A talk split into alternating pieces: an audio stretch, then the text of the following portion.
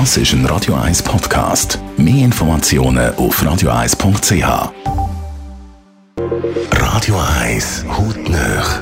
In Zusammenarbeit mit der Dermatologie Klinik Zürich dermatologie-klinik.ch.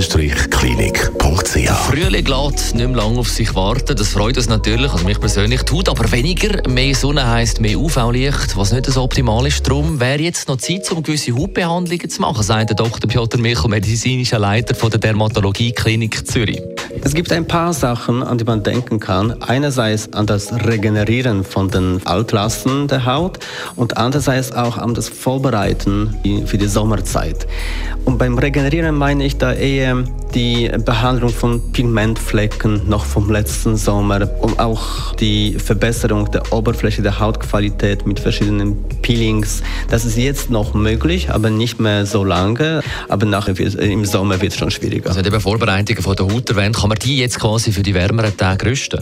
Ja, definitiv. Dann soll man langsam auch denken an die Anpassung der Pflegeprodukte.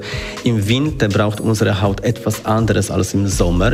Oder im Winter brauchen wir eher stark feuchtigkeitsspendende Produkte, die die Haut sehr stark unterstützen bei der trockenen Winterzeit. Im Sommer brauchen wir bald eher Produkte, die sogenannte Antioxidantien haben. Das heißt, die Produkte, die eher die Haut regenerieren nach dem UV-Strahlen. Besten Dank, Dr. Piotr Michel, medizinischer Leiter von der Dermatologie Klinik Zürich.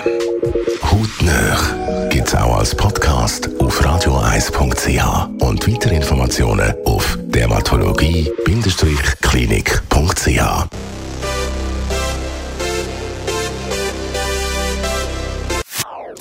Das ist ein Radio 1 Podcast. Mehr Informationen auf radioeis.ch.